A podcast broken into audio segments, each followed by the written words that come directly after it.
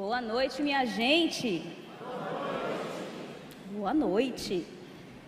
É, estamos na série de mensagens sobre Filipenses, né? E hoje nós vamos falar sobre um tema que é o tema muito é, reforçado por Paulo nessa carta. Quero lembrar para você que Filipenses não foi escrito assim como toda a Bíblia, não foi escrito já com seus capítulos e versículos, ok? Filipenses era uma carta, então ela é uma carta corrida. T. Paulo escreveu e depois que vieram a divisão aí com os nossos uh, capítulos e versículos. Mas eu quero falar e conversar com você hoje sobre alegria, sobre a possibilidade que a gente tem de escolher a alegria, de escolher viver a alegria. Nós temos a imagem do nosso copo. Pronto! A pergunta clichê: o copo está meio cheio ou meio vazio?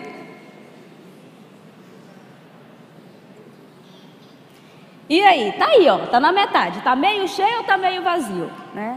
E Paulo ele vai falar sobre isso em relação nesse capítulo 4, ele vai falar sobre a nossa perspectiva diante das situações, a forma como a gente encara e a forma como isso repercute na nossa vida. Né? Então, se para você o copo está meio cheio ou está meio vazio, é o seu ponto de vista, ele está ali na metade. Tá? Então, pode estar cheio, pode estar vazio.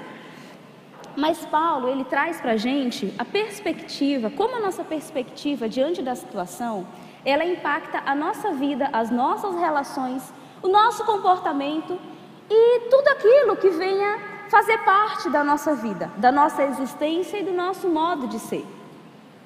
Nós vamos ler o capítulo 4, tá? que diz o seguinte: Portanto, meus irmãos, a quem amo e de quem tenho saudade, vocês que são a minha alegria e a minha coroa, permaneçam assim, firmes no Senhor, ó amados. O que eu rogo a Evódia e também a Sintique é que vivam em harmonia no Senhor. Sim, e peço a você, leal companheiro de jugo, que as ajude, pois lutaram ao meu lado na causa do Evangelho com Clemente e meus demais cooperadores. Os seus nomes estão no livro da vida. Alegrem-se sempre no Senhor, e novamente direi: alegrem-se. Seja a amabilidade de vocês conhecida por todos, perto está o Senhor. Não andem ansiosos por coisa alguma, mas em tudo, pela oração e súplicas e com ação de graças, apresentem os seus pedidos a Deus. E a paz de Deus, que excede todo entendimento, guardará o coração e a mente de vocês em Cristo Jesus. Vamos parar por aqui e vamos orar. Pedir ao Senhor que guarde a nossa mente, que guarde o nosso coração em Cristo Jesus. Senhor amado, nós agradecemos ao Senhor, pedimos ao Senhor que nos abençoe, que nos ajude, que nos direcione e que fale através de nós, ó Deus. Fale através da tua palavra a cada um de nós. Nós agradecemos por tudo, em nome de Jesus. Amém. Paulo, aqui nós estamos dividindo a nossa mensagem em dois pontos, né? que é a ponte com o texto e a ponte com os dias atuais. E eu gostaria de convidar, já como nós estamos dividindo, eu gostaria de convidar o Bala e nós vamos dividir também essa mensagem.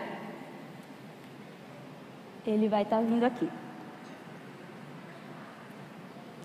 Paulo, nesse capítulo, nós vemos as três divisões, né? Eu quero compartilhar com você três divisões uh, do capítulo 4, onde Paulo ele dá conselhos, ele faz agradecimentos e ele também dá uma saudação à igreja. Aqui a gente vê uma discussão, a gente vê um desentendimento entre duas pessoas. Chega aí, Bala. A gente vê um desentendimento entre duas pessoas, que é Vódia e Síntica. Né? E Paulo ele dá alguns conselhos. Ele fala para a gente sobre problemas externos e também sobre problemas internos aqui. Como que essas relações elas afetam? E ele começa a descrever. Olha no versículo 2. Eu rogo que vocês vivam em harmonia no Senhor. Ele vem primeiro falando sobre as nossas relações externas e depois ele fala sobre as nossas relações internas. Paulo nesse capítulo ele começa a dar conselhos. dando orientações. Como que as nossas relações, elas afetam a nossa alegria? E como que a nossa situação interna, ela também afeta a nossa alegria. Né? No segundo, né, depois ele fala sobre os conselhos, ele fala sobre os conselhos e ele vem falando também sobre os agradecimentos. Quando a gente olha para a ponte com o texto, a gente consegue ver Paulo agradecendo a partir do versículo 10 a essa igreja de Filipenses, que foi uma igreja que cooperou financeiramente com ele. Uma igreja que estava ativa, que estava sustentando e que foi a primeira igreja a investir fielmente na obra missionária através dos recursos financeiros. Né? E a gente vê no final desse capítulo uma grande despedida, onde ele trabalha aqui, né, e a gente vai lá para o versículo 21. Saúdem a todos os santos em Cristo Jesus. Os irmãos que estão comigo enviam saudações. Todos os santos lhe enviam saudações, especialmente os que estão no palácio de César. Ele fala sobre a importância, ele dá os conselhos para a gente, faz o seu agradecimento e nesse mesmo texto ele traz para a gente uma saudação onde ele mostra que o nosso esforço ele repercute, porque ele diz o seguinte: olha, especialmente os que estão no palácio de César. E ele traz isso como alegria, mostrando onde o evangelho chegou. E a gente vai para essa ponte agora, né, Bala? G, deixa aqui o texto. É muito interessante quando a gente pensa nesse texto de Filipenses, capítulo 4. Esse é um texto que nos convida a refletir em muitas questões. Nós vemos aqui que vai dizer assim: Paulo vai dizer, alegre-se sempre no Senhor, aqui no verso 4. Novamente direi, alegre-se. Seja a amabilidade de vocês conhecida por todos, perto está o Senhor. Não andem ansiosos por coisa alguma, mas em tudo pela oração e súplicas, e com ações de graças apresentem seus pedidos a Deus. E a paz de Deus, que excede todo entendimento, guardará o coração e a mente de vocês em Cristo Jesus. Nós vemos aqui Paulo ele falando sobre algo muito interessante. Paulo estava preso. Paulo, como nós vimos aí durante essa série de mensagens, Paulo estava preso numa prisão em Roma. E é muito interessante pensar que quando nós olhamos para Filipenses, conhecida como a carta da alegria, nós vemos aqui que Paulo, apesar de preso, ele consegue escrever a carta da alegria. Paulo poderia estar nesse momento assim, murmurando sobre o fato de estar preso, sobre o fato de se falar assim: Poxa vida, não tem nada bom o fato de estar aqui, eu não gostaria de estar aqui nesse momento, eu não gostaria de estar passando por essas circunstâncias. São alguns desertos que chegam na caminhada do apóstolo Paulo, e ele está ali escrevendo a carta da alegria, porque Paulo, foi alguém que entendeu que circunstâncias nenhuma têm o poder de roubar a nossa alegria quando a nossa alegria é Cristo Jesus. Circunstância nenhuma tem o poder de sequestrar a nossa alegria quando a nossa alegria está pautada em Cristo Jesus. E é muito interessante que ele vai tratar sobre um assunto muito importante sobre alegria. Então Paulo ele vai agradecer, Paulo ele vai tratar sobre assuntos aqui sobre a humildade cristã na carta de Filipenses, ele vai agradecer as ofertas da igreja. Mas ele chega aqui num ponto onde ele vai dizer que alegrem-se sempre no Senhor. A primeira coisa que Paulo está dizendo para mim e para você é que a nossa alegria ela é ultra circunstancial. A nossa alegria ela independe das circunstâncias, porque é verdade. Há dias em nossas vidas que nós somos assim levados para um lugar, nós somos sequestrados para um lugar chamado assim, poço sem saída. Nós somos levados para um lugar onde nós não conseguimos sequer administrar as circunstâncias em nossa volta. É uma notícia que chega para você, é um diagnóstico que chega para você, é uma situação que você não gostaria de estar passando. Uma situação que chega na sua vida e você fala assim: Poxa vida, Deus, isso não tem nada a ver com alegria. E a gente vê Paulo apóstolo, servo de Jesus, seguidor de Jesus, ele passa por momentos de dificuldade em sua vida. E ele vai dizer assim: a alegria, ela é ultra circunstancial. Mesmo que chegue dias que pareçam doer assim em nosso coração. Mesmo que chegue assim na sua vida, aquela notícia da qual você não gostaria de receber, mesmo que aquele diagnóstico chegou e você não gostaria de receber, mesmo que assim circunstâncias chegam e parece como dar um pé na porta assim, e essas notícias é, é, nos levar ou nos levam para um lugar totalmente disfuncional, Paulo está dizendo assim: alegrem-se sempre no Senhor. Não é alegre-se apenas aos domingos, não é alegre-se apenas, sei lá, na segunda-feira, você que gosta da segunda-feira, ou na sexta-feira, né? Sextou. Não, alegre-se apenas no sábado. Alegre-se sempre no Senhor. Porque quando nós pautamos a nossa alegria na rocha eterna, que é Cristo Jesus, circunstância nenhuma poderá roubar a nossa alegria. Porque a nossa alegria está em Cristo está em Jesus, está pautada na rocha eterna, aquele que morreu pelos nossos pecados, aquele que se entregou por nós na cruz do Calvário e disse assim: Filho, eu faço isso porque eu te amo, eu quero te dar um novo recomeço. E essa é a boa notícia do Evangelho, não tem como eu e você nós nos depararmos com essa boa notícia, sem isso causar pelo menos um, uma reflexão no nosso coração. Alegrem-se sempre no Senhor. Novamente direi: alegrem-se, seja a amabilidade de vocês conhecida por todos, perto está o Senhor, Ele vai dizer: não andem ansiosos por coisa alguma. Se tem algo que pode por vezes roubar a nossa alegria, é a nossa ansiedade. Se tem algo que pode por vezes nos deixar assim, a nossa própria sorte, nos deixar assim à mercê, é a nossa ansiedade. Ansiedade que muitas vezes nós nutrimos para as nossas vidas, de coisas que nós achamos que temos controle, mas nós não temos. O, Bahia, o, o Brasil, ele é o país mais ansioso do mundo. Olha isso. E nós temos vivido uma era, nós temos vivido dias, onde os desafios emocionais fazem parte de muitas casas os desafios emocionais participam de muitas mesas. Os desafios emocionais, eles parecem assim invadir cenários dos quais nós achamos que isso jamais aconteceria.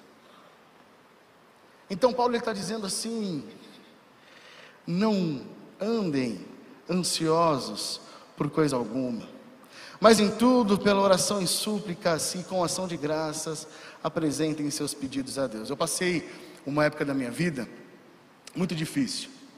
Eu estava na época de seminário, fazia seminário, trabalhava no banco. E eu lembro que eu comecei a ter algumas ansiedades, assim, algumas pequenas crises de ansiedade. Eu falava, puxa vida, de onde que isso está vindo? Para onde que isso está me levando? Né? Eu estava com ansiedade e tal. E eu me lembro que eu me deparei com esse texto. Eu me lembro que eu me deparei com esse texto e esse texto começou a fazer parte da minha oração. Eu começava a dizer assim: Senhor, que a minha mente e o meu coração sejam guardados por Cristo Jesus. E essa palavra aqui, desse guardados, é como se fosse assim: fazer sentinela. É como se a nossa mente e o nosso coração fosse, fossem guardadas por Jesus, os nossos pensamentos, né, seja uma habilidade de vocês, mas em tudo pelas orações e súplicas e com ações de graças apresente seus pedidos a Deus. E a paz de Deus, que excede todo entendimento, guardará o coração e a mente de vocês em Cristo Jesus. E esse guardará é como se fosse fazer sentinela, fazer uma segurança. E orava, Senhor, que a sua paz, ela possa inundar o meu coração, que a sua paz possa inundar a minha mente.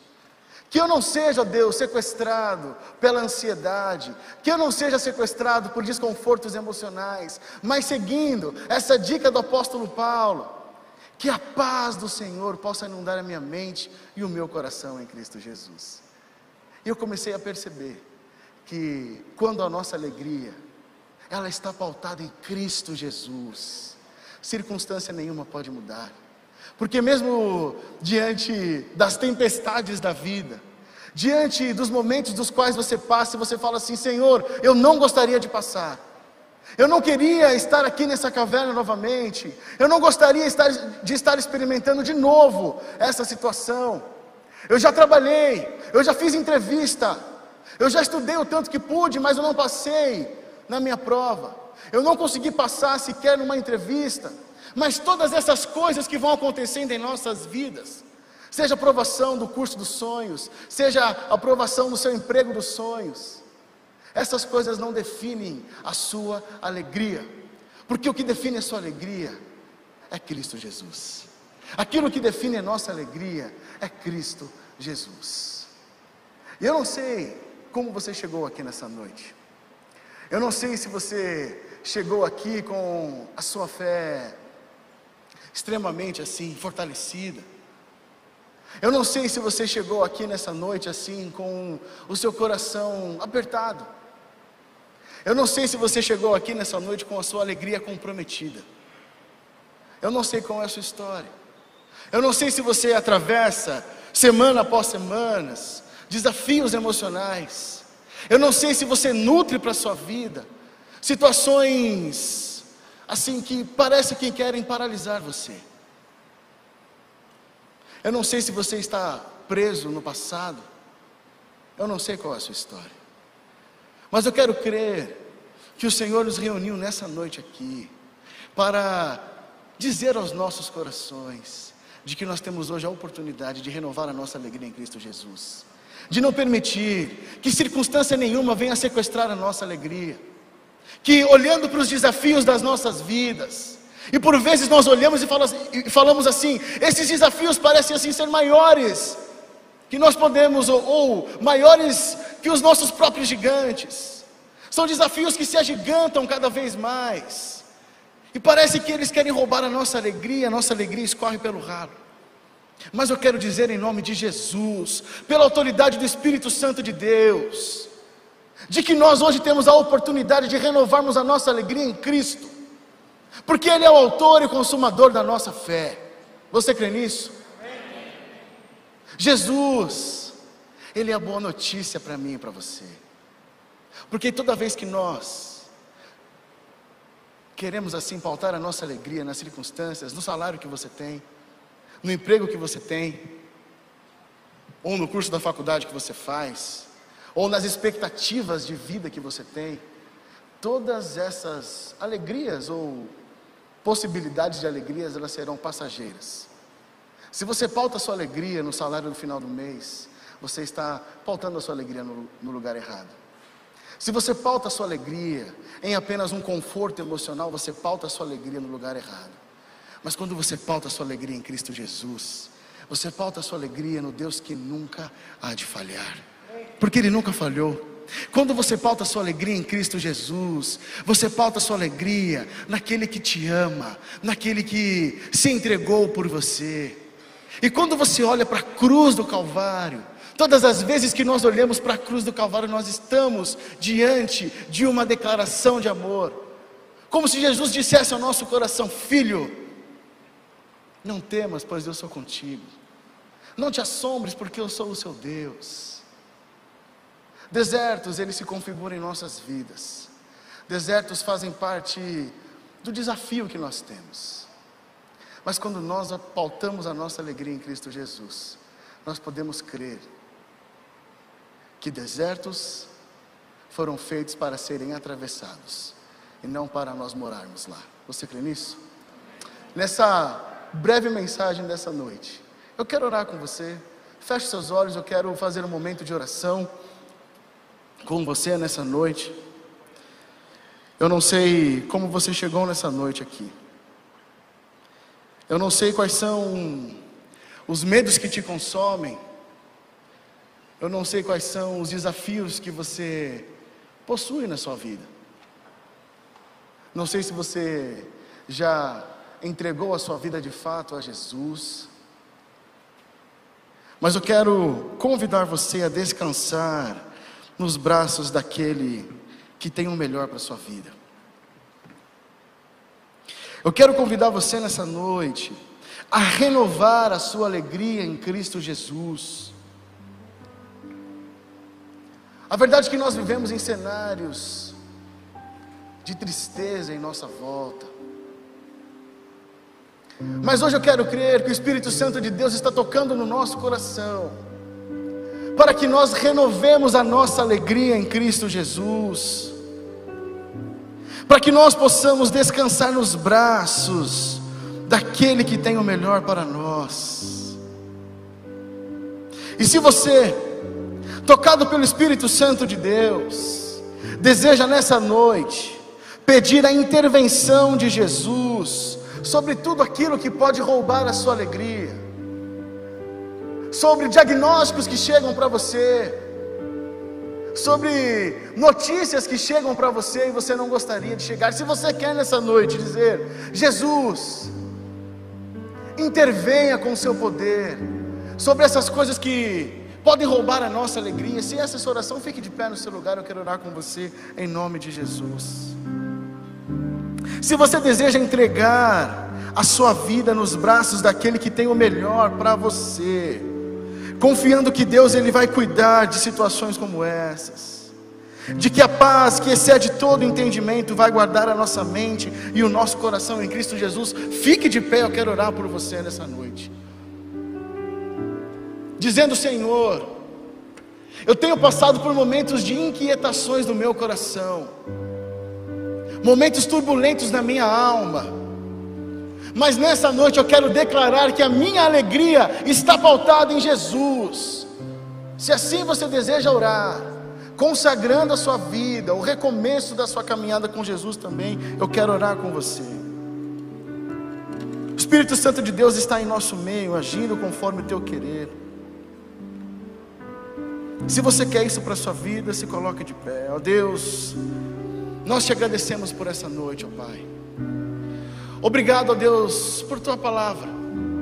Obrigado, Senhor, porque a tua palavra ela é imutável e suficiente para os nossos dias. Ó Deus, muitas pessoas aqui em pé hoje precisam da sua intervenção em seus dias de dores, diante, ó Deus, de situações que querem roubar a sua alegria.